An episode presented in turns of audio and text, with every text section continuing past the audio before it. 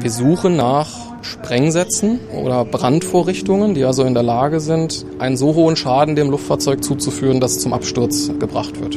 Bewaffnet, in Zweier- und Dreierformationen, Schulter an Schulter, patrouillieren Trupps der Bundespolizei durch die Flughafenhalle.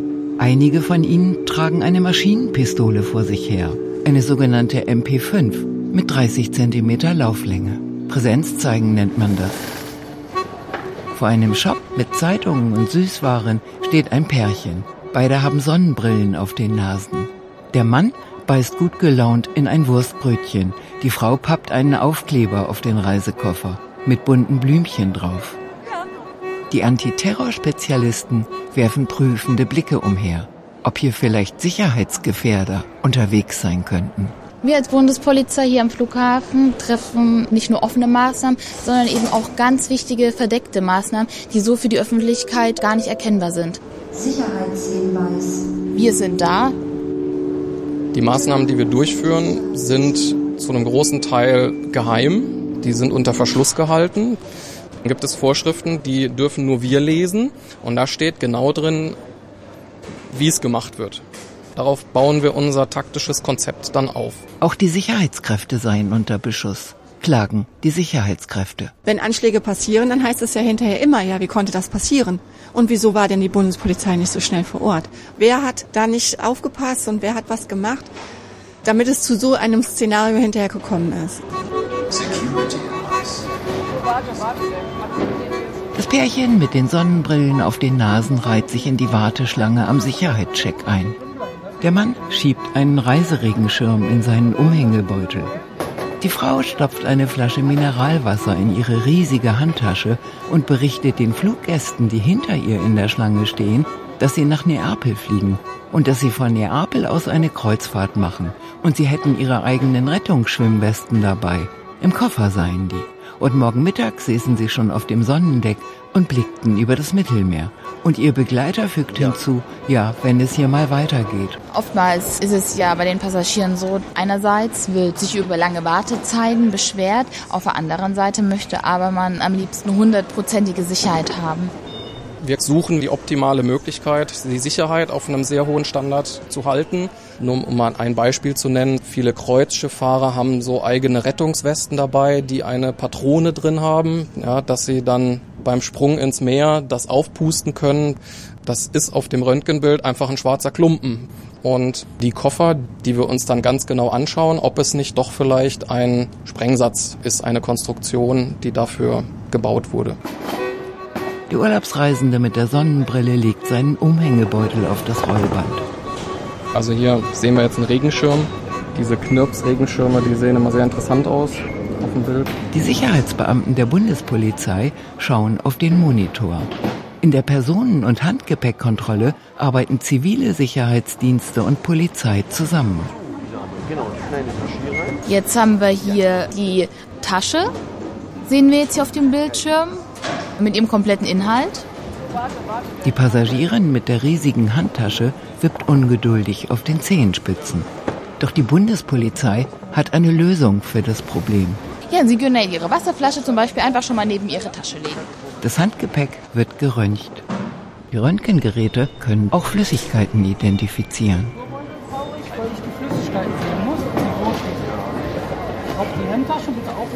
die Passagierin zuckt sichtlich genervt mit den Schultern. Sie weiß wohl, in ihre Handtasche passt viel mehr rein als nur eine Flasche Mineralwasser. Ja, für die Flüssigkeiten. Man sieht durch die Fülle des Inhaltes, dass das Bild schon sehr unübersichtlich wird. Das heißt, das ist etwas komplizierter jetzt auszuwerten, muss man sich etwas mehr Zeit für nehmen. Die Passagierin soll den gesamten Inhalt der Handtasche in eine Plastikwanne schütten und schimpft leise vor sich hin. Eine Unverschämtheit sei das. Wir haben hier Möglichkeiten, dann bestimmte Bereiche ranzuzoomen, um sie genauer zu betrachten. Wir haben hier das Bild aus einem anderen Winkel, wo man dann gucken kann, ne, wenn man an einer Stelle einen verdeckten Gegenstand hat, sieht man ihn dann auf dem anderen Bild. Und wenn man das Bild nicht vollständig als ungefährlich einstufen kann, dann schickt man die Tasche in die Nachkontrolle. Und dort wird sie dann geöffnet und von Hand durchsucht. Die Urlaubsreisende wischt sich den Schweiß von der Stirn. Doch ein Indiz dafür, als verdächtig wirkende Person, als potenzielle Sicherheitsgefährderin zu gelten, sei das noch nicht, meinen die Antiterrorkräfte, die da ein gutes Auge haben müssen. Ja, als Bundespolizist tätig werden möchte, dann muss man selbstbewusst sein. Das ist ganz wichtig. Man darf keine Scheu haben. Man muss sich durchsetzen können. Man braucht den Willen, für Sicherheit zu sorgen. Ich bin Jahrgang 1991 und ich bin zur Bundespolizei gegangen, weil mich einfach die Vielfältigkeit der Bundespolizei sehr beeindruckt hat. Ob das an einem Flughafen ist oder an einem Bahnhof, alles ist hier möglich bei der Bundespolizei. Also man ist sich durchaus bewusst, dass man natürlich auch, ja, natürlich in Gefahrensituationen kommen kann. Die Gefahr ist viel größer als in anderen Berufen. Man hat das immer im Hintergrund, aber es darf einen nicht beeinflussen die ganze Zeit. Man weiß, wie die Lage ist, man weiß, was in der Welt los ist, aber wenn es zu Gefahrensituationen, zu Zwischenfällen kommt, dann ist es ganz wichtig, dass man als Bundespolizeibeamte Ruhe bewahrt. Ruhe bewahren. Ja, man darf nicht selber sich schwierig zu beschreiben. Man darf nicht selber in Panik verfallen, das ist ganz wichtig. Der Maschine. Sie werden gleich reingerufen. Der Sicherheitscheck ist noch nicht beendet. Das Kontrollpersonal von der Bundespolizei deutet auf den Körperscanner. Also die Funktionsweise ist so, dass der Körperscanner ja eine Art Mikrowellen auf den Körper sendet, dass ein Bild erzeugt werden kann. Das Pärchen mit den Sonnenbrillen auf den Nasen rauft sich die Haare. Genau, sie gehen jetzt einfach nach vorne, stellen sich da rein, der Passagier mit dem Umhängebeutel will nicht in den Nacktscanner. Es war ja auch in den Mädchen, dass der Sicherheitsscanner eben als Nacktscanner betitelt wurde. Dem ist natürlich nicht so. Was das Kontrollpersonal sieht, ist lediglich ein Piktogramm, so eine Art Strichmännchen. Wer ein ungutes Gefühl damit hat, hat die Möglichkeit zu sagen, ich möchte das nicht. Die Nutzung des Körperscanners ist für jeden freiwillig. Viele Passagiere sind skeptisch mögliche Schädigungen der Gesundheit durch die Bestrahlung, aber auch Persönlichkeitsrechte und Datenschutz werden diskutiert, seit der erste Körperscanner 2009 am John F. Kennedy Airport in New York eingeführt wurde. Also der USA-Reiseverkehr oder die USA benutzt die Körperscanner natürlich schon länger. Und wir wissen, dass es anders gehandhabt wird, dass die Amerikaner, sage ich mal, aufgrund der Tatsache, dass dort auch schon Anschläge im großen Stil begangen worden sind, natürlich das Ganze etwas enger sehen und die Persönlichkeitsrechte, sage ich mal, vielleicht ein bisschen mehr einschränken als wir. Vor der Einführung der Körperscanner waren ausschließlich sogenannte Metalldetektorschleusen im Einsatz. Sie werden weiterhin verwendet, aber sie können nur Metall erkennen. Die Pistole, das Messer, ja, das war so das Szenario, von dem man ausgegangen ist. Und die Erfahrung hat leider gezeigt, dass eben auch Gegenstände mitgeführt werden, die nicht aus Metall sind, so dass man sich technisch umstellen musste, um diesen neuen Gefahren auch begegnen zu können. Der Körperscanner ist in der Lage, Gegenstände, die am Körper verborgen sind, zu detektieren, die vorher die Metalldetektorschleuse nicht erkennen konnte. Das sind die Erfahrungen aus versuchten Anschlägen, wo genau das nämlich probiert worden ist, dass am Körper irgendwelche Sprengsätze, die von einer chemischen Funktionsweise vorliegen, dass die mitgeführt worden sind oder versucht wurde, die mitzuführen. Ein Beutel mit einem Pulver, der irgendwo am Körper versteckt ist, wurde von einer Metalldetektorschleuse nicht angezeigt.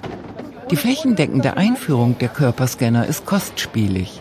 Und im Unterschied zu den Kosten für das Sicherheitskontrollpersonal, die im Preis für das Flugticket enthalten sind, werden die Kosten für Apparate über Steuergelder finanziert. Ein Körperscanner kostet 160.000 Euro. Das ist das Zehnfache dessen, was ein Metalldetektor kostet. Die Passagierin mit der riesigen Handtasche ist einverstanden. Sie will den teuren Körperscanner einmal ausprobieren. Aber die Handtasche darf nicht mit rein in die Kabine. Nur der Körper, besser gesagt die Körperoberfläche wird untersucht. Auf dem Bildschirm sehen die Sicherheitskräfte das Ergebnis. Es gibt ein einheitliches Bild von Mann und ein einheitliches Bild von der Frau, so eine Art Strichmännchen.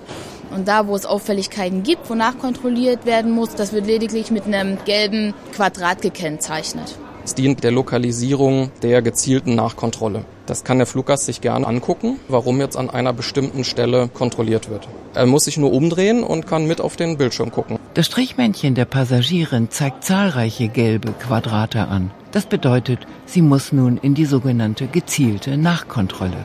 Wenn es eine so große Anzahl an gelben Flecken sind, dass man gar nicht mehr unterscheiden kann, dann wird in Ausnahmefällen dann eine vollständige Durchsuchung der Person gemacht. Die Passagierin nestelt in ihren Hosentaschen. Da ist allerlei drin. Bei der Nachkontrolle nach dem Sicherheitsscanner wird der Gegenstand dann identifiziert. Da ist das Spektrum sehr groß. Das kann also das gebrauchte Taschentuch sein.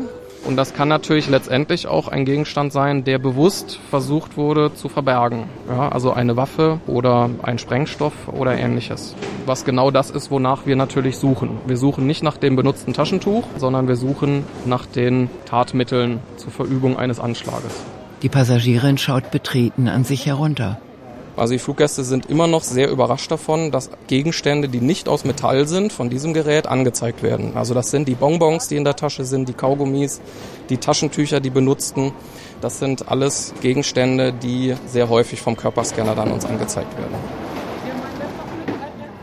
Ob die Sicherheitskontrollen mit dem Scanner verbessert werden, ist umstritten. Kritiker bemängeln, dass es durch die vielen Fehlalarme für die Fluggäste zu langen Wartezeiten kommt. Die Flugsicherheitskräfte von der Bundespolizei bestätigen das.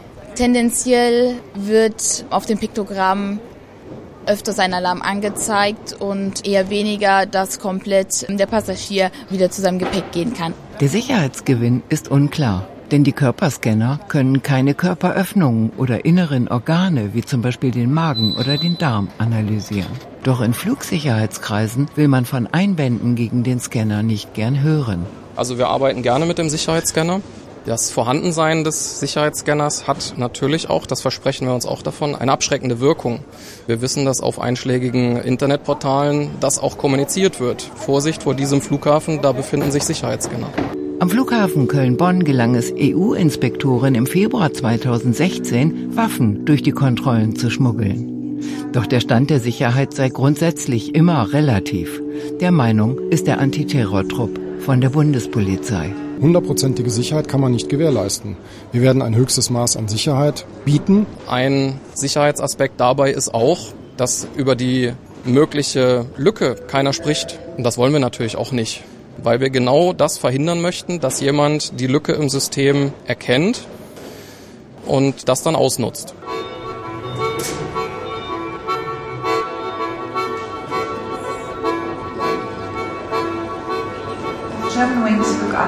862 nach Neapel, Ausgang C40. Last departure Germanwings Flight 862 to Naples, Gate C40. Der bunte Blumenkoffer der beiden Urlaubsreisenden, die von Neapel aus eine Kreuzfahrt machen wollen, mit eigenen Rettungsschwimmwesten, hat inzwischen die Sperrzone, den sensiblen Hochsicherheitsbereich des Flughafens erreicht. Die Kontrollstation für das Reisegepäck. Eine Halle so groß wie gut zwei Fußballfelder. Die Koffer fahren gerade über unseren Köpfen entlang, eine Etage höher und werden dann über Rutschen nach unten auf unsere Ebene transportiert. Ein gigantischer Aufwand, der vor ein paar Jahren noch nicht vorstellbar war. Das heißt letztendlich, dass sich die Luftsicherheit ja mitentwickelt hat mit dem, was Terroristen eben getan haben. Und so hat sich auch letztendlich das Ganze entwickelt. Mehrstufige Reisegepäckkontrollanlage nennt sich das monströse Konstrukt aus Stahl und Technik. Ein schwer beeindruckender Anblick. Und vielleicht sollte die Bundespolizei hier Führungen machen für die sicherheitsbesorgte Öffentlichkeit. Aber das geht nicht. Nur ausdrücklich Befugte dürfen die Sperrzone betreten, erklärt der Flugsicherheitstrupp. Wer keinen Ausweis für den Hochsicherheitsbereich hat, kommt hier nicht hinein. Wir haben dafür ein System entwickelt mit mehreren Kontrollstufen, mit denen wir Gepäck, was wir kontrollieren, immer weiter reduzieren, sodass wir am Ende nur noch ganz wenig Koffer auch tatsächlich öffnen müssen. Wir suchen also hier eigentlich nur noch in Anführungszeichen nach Sprengstoffen. Links und rechts und oben und unten rattern die Gepäckstücke vorbei. In der linken Seite kommt das Gepäck an, verläuft dann über diese graue Spur in die entsprechenden Röntgengeräte der Bundespolizei, die eine Etage höher liegen. Das können wir von unserer Position hier unten, ich sag mal im Erdgeschoss auch sehen. Da gelangt man mit Stahltreppen nach oben. Oben in der Halle in der Sicherheitsstufe 1 rollen alle Gepäckstücke an den Röntgengeräten der Bundespolizei vorbei. Eine Etage darunter befindet sich die Sicherheitsstufe 2. für Gepäckstücke, bei denen die Röntgengeräte der Sicherheitsstufe 1 Alarm geschlagen haben. Hier können Kofferinhalte noch genauer durchleuchtet werden. Die Anzahl der Gegenstände, die im Reisegepäck verboten sind, ist natürlich deutlich geringer als die im Handgepäck. Also sogar Waffen dürfen im Reisegepäck transportiert werden, weil während des Fluges da kein Zugriff drauf ist. Ja, wenn Sie jetzt die Gepäckhalle runterschauen, ungefähr, ich sag mal 40 Meter auf der linken Seite, dort findet dann auch praktisch die Untersuchung, sage ich jetzt mal, der verschiedenen Gepäckstücke statt, die als verdächtig eingestuft sind. Auf dem heißen Abschnitt der mehrstufigen Reisegepäckkontrollanlage ist im Moment kein verdächtiger Koffer in Sicht. Doch das kann sich schnell ändern. Und es drängt sich die Frage auf, wie viele Gepäckstücke denn an einem Tag verdächtig sind. Also wir können das schon sagen, wir sagen es aber nicht.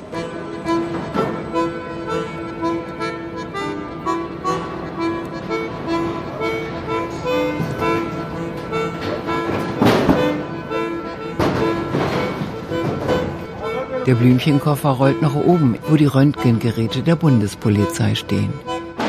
Für verdächtige Gepäckstücke gibt es vier Sicherheitsstufen, je nachdem, welcher Art die Schatten und Flecken sind, die die Röntgenanlagen in Sicherheitsstufe 1 und 2 gefunden haben, wandert das Gepäckstück in die Sicherheitsstufe 3. Auf den meisten Flughäfen ist das ein Bunker mit dicken Mauern, wo das Gepäck dann von Spezialisten unter die Lupe genommen wird. Und die Sicherheitsstufe 4 schließlich befindet sich außerhalb des Flughafens. Dort kann ein Gepäckstück notfalls gesprengt werden.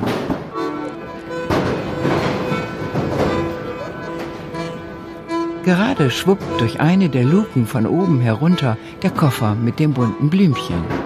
Offensichtlich haben die Röntgengeräte in der Sicherheitsstufe 1 etwas Verdächtiges aufgespürt und Alarm geschlagen. Der bunte Koffer rollt nun in die Sicherheitsstufe 2. Wird dann wieder ein Alarm ausgelöst, öffnet die Bundespolizei das Gepäckstück. Der Nachteil hier ist ja, dass der Fluggast nicht dabei ist. Der soll aber dabei sein, wenn wir seinen Koffer öffnen. Dann lassen wir den Fluggast ausrufen. Das sind Ausrufe, die man im Terminal teilweise auch hört, dass sich jemand bei der Sicherheitskontrolle melden soll. Und dann geht man mit ihm zusammen in einen Kontrollraum. Wenn er denn noch verfügbar ist, kann ja sein, dass der schon abgeflogen ist. Dann äh, wird es in Ausnahmefällen auch ohne den Fluggast gemacht. Dann macht man den Koffer auf und schaut sich den Inhalt an.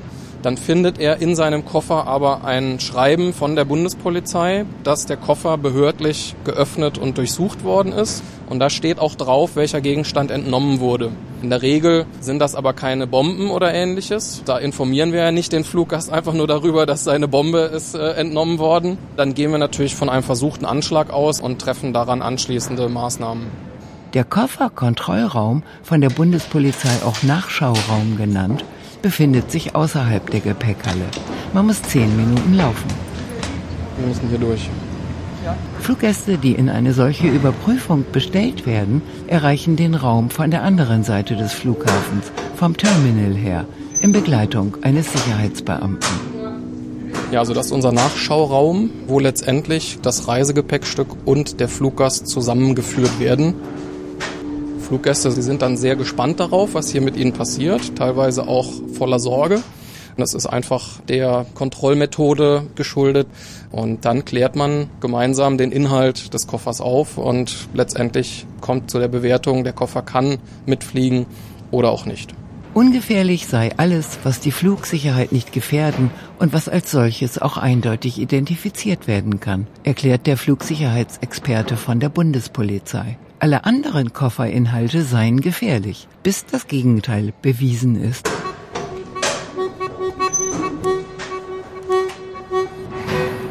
Irgendwann, so mutmaßt man in den Reihen der Bundespolizei, wird zumindest für die Kofferkontrollen die Flugsicherheitstechnik so hoch entwickelt sein, dass die zahlreichen falschen Alarme Vergangenheit sind worüber die Passagiere, einschließlich Urlaubsreisende, die in bunten Koffern sicherheitsbedenkliche Gegenstände mit sich führen, wohl erfreut sein dürften.